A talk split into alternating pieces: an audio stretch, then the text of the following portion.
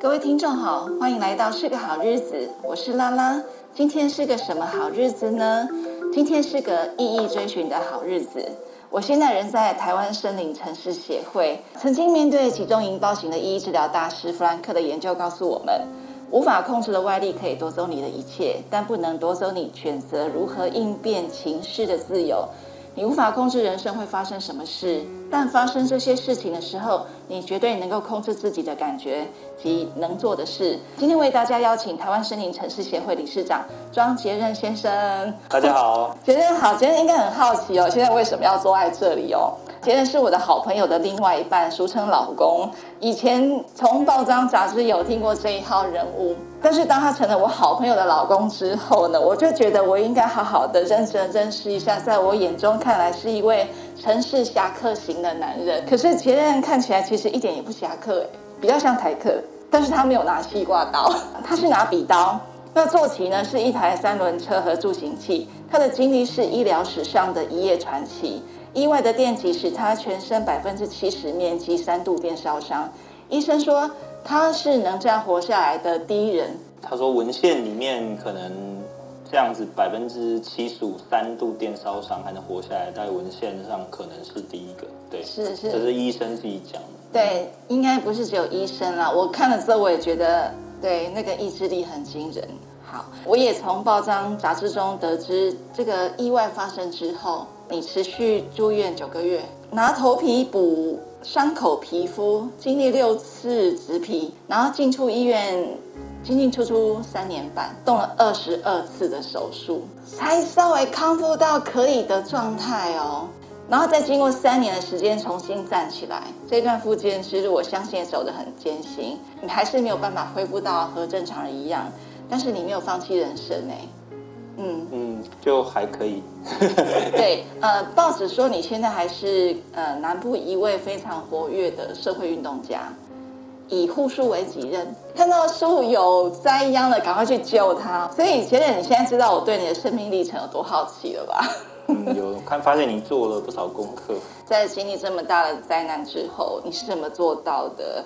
那你可不可以先稍微跟我们聊一下，就是在意外发生之前呢、啊，你本来有什么样的一个梦想，或是有什么样的一个人生蓝图？其实我以前一路上来都是国中、高中美术系美术班，不容易耶。然后大学是高师大美术系，那所以本来的国中呃，应该是高中那个时候我，我我后来有回去看，那个时候在写一些未来的志向愿景。大概都是属于比较偏要当老师，然后那时候就想说，国小那时候是填得上公费的哦，嗯，嗯，我的成绩是填得上公费，是但是因为那个时候年少无知，不知道那个公费有多多么的难得，对呀、啊，我就觉得说啊，教国小没有前途，应该要教国中、高中，觉得说教国小就是教一些小朋友，那你你国中、高中可能大家已经心智比较成熟，那比较有挑战，嗯，嗯对，他，啊，所以才不是去填那个公费的。嗯的师院是，反而是填师大。嗯哼，嗯哼，啊，高师大填上之后，那时候其实我们一直也都会去拍摄影啊，写生。大概我们的对象就是一些老房子、老建筑或者老树，嗯、或者是说大自然。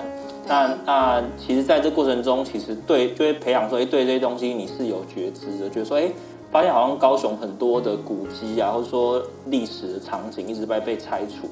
那在拆除过程中，你可能就会去寻求说，我们一些民间团体，像比如说那个文化爱河协会，或者是说呃一些可能可能其他的环保团体，我们可能就会去把一些资讯丢给他们，期待他们可以去处理。后来发现说，好像大家都有一种无能为力的感觉。对呀。对，然后我就想说，哎，那如果我身为一个美术系毕业的学生，到底我对这件事情能够有什么样的保护的能力？好了，是。然后你就会觉得说，可能有点缺乏。大二的时候，我就开始想说，我好像有点想要转系，转去读建筑。然后我就回去找我高中的老师，那老师就跟我说，其实你就好好先把它读完，至少你取得一个，有点像是你一直重读重读。如果你去我又觉得哪方面不适合怎么办呢？那你是不是你你的人生就一直没办法从大学结束这样？所以那时候就做一个决定，就是说大学先好好读完。然后在差不多大三、大四的时候，我就开始选修一些空间设计的课程，跟那个制图的课程，跟建筑有关的，差不多六个学分吧。然后也开始大量的看很多相关的展览跟书籍。呃到研究所的时候就转去那个学士后的，就是说他大学不用读建筑相关，他可以直接跨系去读研究所的。那那个时候大概就东海、呃实践，还有成大，还有这个交大有开类似的。这样的一个一个学制吗？对，学制。那我们才那时候就刚好有考上实践，然后就去读。他读到研究所三年级的时候，那时候就发现说，哎，高雄有有一个叫哈马新铁道文化园区，对，现在就在博尔旁边有一个扇形的铁铁路。啊，但那个扇形铁路其实是高雄港从一个小渔村，在日治时期跃升成一个国际型的港口，就从那边开始，因为小渔村它。要变成一个国际型的一个吞吐量大的港口，那个时代其实没有货柜码头，那个时代其实是用铁道去衔接这个港边的仓库，也就是现在的博二香蕉码头那一区。是。那那一个扇形的铁道，等于就是见证高雄现代化的起源。它是一个历史的现场，最重要的一个历史现场。是。等于说你要认识现代化的高雄，你要从这里开始，然后周边的这个哈马线。然后你周边的这个盐城区，它就是一个最最开始的地方。是哦，那那所以我觉得那那边你没有留下来，其实太可惜了。其实如果你没有特别讲的话，我觉得一般人是不会去重视，因为大家想想要的是都市的发展。我觉得都市发展我没有我没有不重视啊，因为我们我们在读的当下，我们也读了很多都市计划相关的的内容。其实，在国外，他们针对一些重要的地方，他们会做一些分区的发展，就是哎。嗯你你其实城市里面土地很多，是你如果全部都去做商业开发，盖住宅、盖商场，那其实那是一个不均衡的。是，其实城市里有很多面向，比如我们要走观光发展，嗯、有一些休闲的呃空间，嗯，那这些东西其实它也会带动一个城市的升级，对。对呃，我觉得这个想法其实还蛮多元跟蛮完整的，但是只能说可能只有你这样想。我自己也会常常去看公园，我是爱爱走公园的人。那魏武营公园不是前阵子办灯会嘛？对对，其实我也看到很多残忍的事情，因为为了办灯会，你可能必须要牺牲一些搭站的空间，让出那个空间，让这些灯会可以顺利的在这里进行。当然，我并不是说办灯会不好。而是说，在办灯会的同时，可不可以做一个整体的考量？就是这些树啊，要怎么去保护它，或是说这些植物啊，甚至栖息在那里的鸟类，你要如何去保护它，不会因为办灯会的关系，让它的栖息空间完全都不见了。这件事情也是放在我心里很久了，刚好就是遇到结论，所以也稍微讲一下。在念实践建筑所的时候。你其实有一个比较大的理念，是希望说你的所学用在兼顾都市发展、历史还有生态的的保存，可能可能需要一些比较专业的背景啊，要不然要不然你单纯你可能就是在倡议，但是他说你留下来干嘛？你讲不出来。是，那你如果至少说，哎，我可以做一些简单的规划设计，那其实你在做提案、你在做社会沟通的时候，其实你是可以拿出具体的。是呃，我要怎么做？但真的很了不起，因为当时你才是一个研究生哎，你居然就想到要倡议、要提案。其实一般研究生哪会想到这么多啊？因为我去读，我就是抱持这样的目的去读的。对，你有一个很具体的、很明确的想象。对对，对，我是朝着一个方向在在前进的。是，所以可能你当时预计说，如果毕业之后，应该也是朝这个社会运动工作者前进吗？应该我那时候想到的，也许是先去一些事务所，他可能在做相关的规划设计，先去累积一些经验吧。对。然后累积完经验之后，你可能慢慢你遇到一些状况，你可以用用专业的角度去处理啊。是。对，也就是说，其实你你还是要先取得一定的社会的话语权啊。嗯嗯。大家觉得为什么我要听你的？哦，我是某某某某建筑师，我是某某可能。学校的教授，其实他出去讲话会有一定的分量啦。对对，那那个时候其实我我不是想说，我一毕业我就要去跳入做什么。其实，其实那个那个就是说我想要这样做，但是过程中还是要累积一些实力啊。是，所以你在过程当中一直在装备你自己。对，要要培养一些实力，要不然没办法做。对对，真的我可以完全认同。因为我也是一路装备我自己，其实意外都不乐见，它会打破人的很多在进行当中的事情哦。意外发生之后啊，其实我很好奇说，说那那个是一个很大意外，当意外发生的时候，你脑海中浮现的是什么？意外发生的时候，因为当天其实就是约好一个学弟哦，其实他年纪比我大，但学制上他是学弟是哦。然后我们就刚好从台北下来，我们就去，因为我那个时候对整个台铁高雄机场做了一个规划，说我们要在火车上种树嘛。嗯。然后我们就去找到他的修车厂，那在二圣路。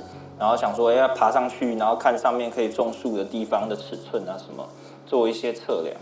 啊，结果我没有想到，它其实那个停车的地方上面其实是有电的嘛。那那一瞬间就一上去，其实也不用摸到，它就是有一个安全距离。对，就是一点五公尺。对，但是其实当下其实你都没有意识到那些东西，嗯，嗯，就是你心里只是在想着说，哎，我有有一个东西我要推动，对，然后现在在干嘛？其实你就没有想到周边有一些其他的。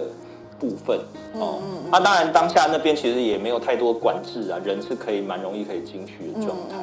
哦，那进去之后当然就受伤，我差不多是五天后才比较有意识。哦，所以当下是当下就是就失去意识了。我应该说我没有记忆，但是到底有没有完全失去意识？就我后来父母亲告诉我说，我其实。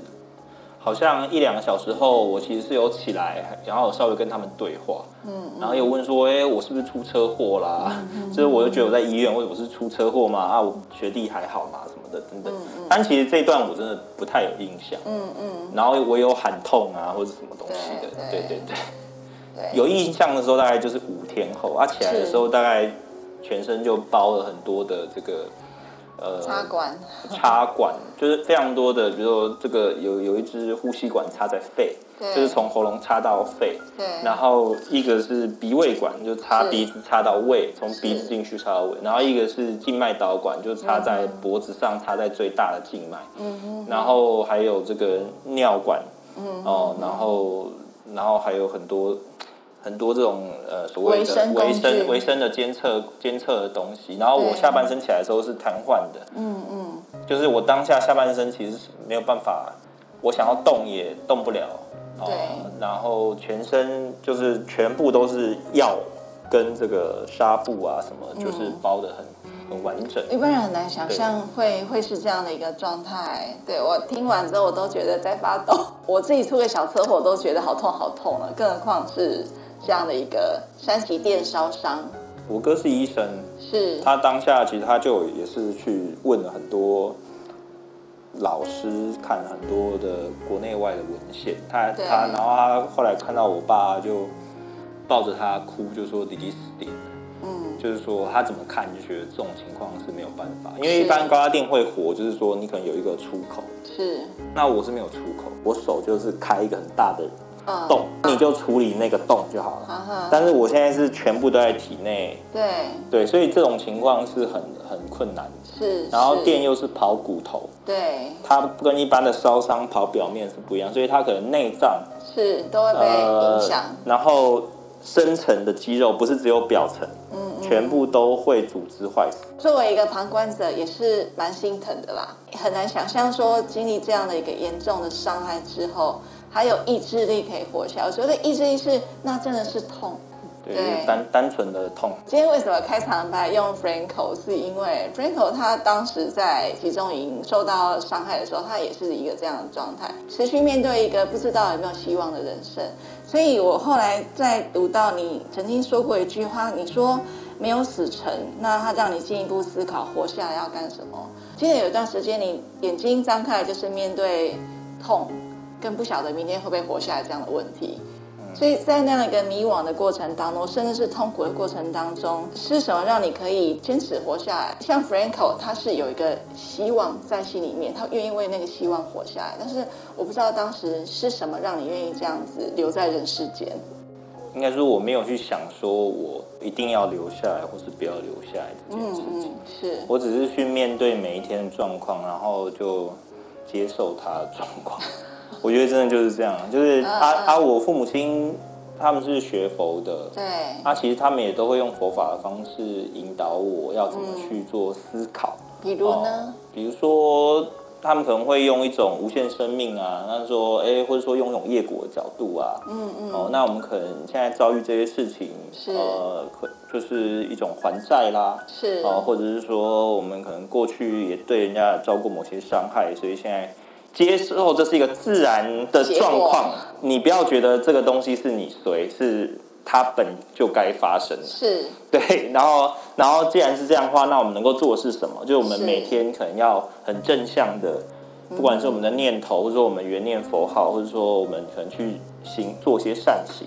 对。啊，就是念头的，或者是行动上的，嗯，就是用正向的去去处理。那那自然他说那个会带动一个比较正向的呃的未来。对对，那我们就往这个方向来做，而不是说哎，我们可能就接受说啊，反正这个就是命运。我们不是这样，嗯、是说哎，那我们就想说，那我们要怎么正向的去处理这个东西？然后每一天，其实既然遇到的就是它是过去可能导致现在会出现这样的结果，那我们就接受它。那、嗯啊、接受它的时候，你就认真过每一天了。其实，在过程当中也有受到信仰强烈的影响，一定。然后再就是父母亲正向的导引。对，他们从来不会讲说啊，弯刀跟他家衰啊，什么我我家小孩那么好，怎么会遇到这种事情？我们我们家从来没有这种，是，对，然后，所以他也他们也不会在你面前表现出很悲伤的样子吗？要看呢，因为如果我受到很大的不舒服的时候，是还是会那种就是不舍嘛。但是整体来说，不会因为说。这个事件本身的陷入自责啊，或是负面的情绪当中，对对，应、嗯、应该是说焦虑感会比其他很多的家庭低，呃，低比较多啦。对对，我我觉得人遇到自己小孩，嗯嗯，哪有不不担心的？对，哦、这个我们真的要学习，因为我也是两个男生的嘛。不过我自己个人看的比较开点，因为你知道刚会考结束吗？哎，会考刚结束。对。然后你知道我们现在是会考吗？国中考高中，国中考高中，嗯，现在叫会考。哦，以前叫联联考，嗯。现在很多家长可能常常就是为了孩子考不好，就非常焦虑了。我觉得，我觉得你父母亲很伟大。他也是会焦虑哎，只是他那种焦虑是说他想说我要怎么帮我，而不是说现在有些人是这样，你们担心东担心西。那你说我我到底要怎么做？我觉得比较重要。你就说遇到这个状况，你与其这边这边忧愁说啊，我为难呢。应该想说，那我到底比较积极的要怎么做？算是务实的往前进。对，我觉得我父母亲当你最好的加油队。我父母亲的状态比较像是这样，对，很好很好，哎，真的好棒哦！那个各位父母亲，我们都要向杰任的父母亲学习一下。对对。当杰任开始做复健的时候，有没有在思考一下，说我接下来要怎么走？因为你已经开始做复健，代表说你有可能会再度的回到社会当中。其实我应该这样问啦。呃，什么时候开始让你去思考，说我下一步要怎么走？他好像因为之前我大概三年半的时间，应该说我第八个月出院。嗯嗯。好，那出院的那个时候，我是推着床出院，我连轮椅都没办法坐。对啊，对。然后我也没办法拿拐杖。太可怕了。然后医生就说，反正健保就是只能够支持到这样了。那所以我们就用自费的推着床出去住。又住了一个月，uh huh, uh huh. 自费住在中医病房，然后复健到可以出院，终于上轮椅，但那个轮椅是骨科轮椅，脚是直的，然后我脚是完全不能弯，嗯、完全没有角度，嗯，所以是 L 型的，对，就是我的膝盖膝关节是完全不能弯，然后我的踝关节能够动的角度非常的小，现在还是很小，嗯，哦，只是现在膝关节已经复健到可以一百二十度，所以你现在还是持续在复健。复健到一百二十度大概极限了，所以就没有持续复健。嗯、是，对。然后光是处理这些东西前前后后，大概最后是有一些伤口，那个骨头外露的伤口、嗯、有四个洞。是是。那四个洞只要不处理好，随时可能骨髓炎，然后你还是要截肢。对。所以那个时候完全不会想说要，只是在想身体要怎么处理哦。嗯、然后，所以到第三年半才真的把全部的伤口弄好。那弄好的时候呢？一开始其实都没有做设定，是。应该是，我一出院第一年，我家人只想说要带我去学佛，所以，所以我我们第一年我们是坐着坐着轮椅去去这个佛学读书会啊，就是福智的佛学读书会。对对对，然后因为妈妈觉得说啊，反正生命遇到这样，你的重点应该是生命的学习。是是，是，而不是其他好像说世间的成就。了解。那所以他会把比较多重心放在这边。对。那所以我也觉得说 OK，因为你遇到那样的生死关头。对啊。所以其实当下的第一点，我们是跳入生命学习。OK，那那那个当下其实很多伤口都还没好，就是每天就养病，然后学佛。但是那个学佛对你的想法应该会或多或少有一些影响哦。哦，当然了，然后可能看一些可能相关比较好的书籍。是。哦，那那个时候就会就大量的阅读，大量的学习，是跟佛学相关书籍。都跟佛学或是生命教育比较有关的。所以那个时候你学到了什么？就是用。正向的心情 看待很多人生的事情啊，还有可能说，哎，我们在看待这个这个生命，可能也不是只有我们我们生存的这个人世间的这个阶段，可能会用更开阔的心胸来处理，就算眼前的困境，你可能，嗯嗯，哎，就说，哎，你你如果用一个。无限生命的角度，眼前的困境可能不是困境啊，它就是一个过程啊。那、嗯、你只是看你要怎么面对，跨越它。对，对或者说真的你跨越失败了，也也许也没那么严重啊。对，是是，这个还不叫严重。对，但是可能你的心沉沦了，你的心封闭了，是，你的心整个忧郁了，或者说你开始自我否定，嗯、其实那反而是一个比较严重的事情，对对对，不是说那个事情。嗯有没有成那个事情？当然我们积极处理啊，我们想要让更多人得到，总是希望众人开心快乐嘛。总总之是这样嘛。但是你可能会失败啊，只是你如果因此陷入自责，或者说你就是裹足不前，你就开始呃变成一个负向的循环。我觉得那个那个是没有必要的啦。所以就是说，这一段佛学的学习啦，它也转化成你的思考的养分，然后运用在现在的生活当中。会啊会啊，因为挫折挫折总是很多啊，对啊，而且是注定会面对。光生生病、疾病、老老病死，你怎么处理？你没有办法，你没办法回避的吧？啊，这是人生没办法回避的课题啊。嗯，呃，看起来这才是人生的现实啦。这个意外发生之后，它其实对你的生活产生很大的影响。那其实最大影响就是不方便行动。不方便行动。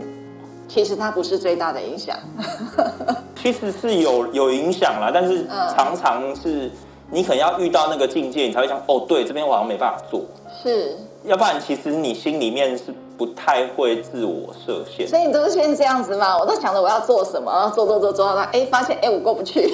对，有时候会有哎，常会觉得自己很正常。我我真的蛮常觉得你的心态是很正向的。我蛮常觉得自己还蛮正常，但是有时候你做哎，好像这边我真的没有办法。是，那没有办法就就就算了，就只能这样。对，就做我有办法的事情。接纳自己的极限也是一种学习啦。我我后来到底什么时候开始想说下一步要干嘛？对对对。其实我我前面其实只是讲 讲到。我去学佛，对啊，但是但是到后来，我开始比较好了之后，我开始可以走，然后可以坐轮椅，然后我就行动力变好。嗯，那变好了之后呢，那个时候就开始才会想下一步，因为前面等于都在疗养阶段。对对，修复，包含学佛，那是都是疗养阶段。嗯嗯，那开始比较可以，那都是三年半。我那时候做的第一个事情是呃设计我的家。那个时候买大楼，它它虽然有电梯，只是它上电梯有六个阶梯。哦。对，所以就不是很适合。对啊。对，那那是旧式的法规啦，哈。是。所以那个时候的身身障的权益哦，其实都还没有做得很好。对对对。那那所以我们就后来就买了一个透天，嗯嗯，哦，然后去加装电梯什么的，嗯嗯，然后改一改。对，所以那个是我刚好就把我的建筑的专长用在那边，嗯，哦，然后就就做一做做一做啊。我爸他可能有些就是他帮忙，第一步就是哎，我试着做，试着做一件事情，是哦。那那那个东西当然也没有赚钱，但是无形中帮我们家可能省了也许一一百万以上吧，我觉得。机费啊，因为我们自己监工啊，自己找厂商，可能帮我们家自己至少省了一百万，也算赚钱。即使人生际遇如此难测，下一集杰任将告诉大家他如何重拾保护树木的枝叶与护树的理念，也邀请大家加入护树的行列。脸书粉丝团与官网，请搜寻关键字“森林城市协会”，请记得按赞哦。感谢大家收听，我们下次好日子相见。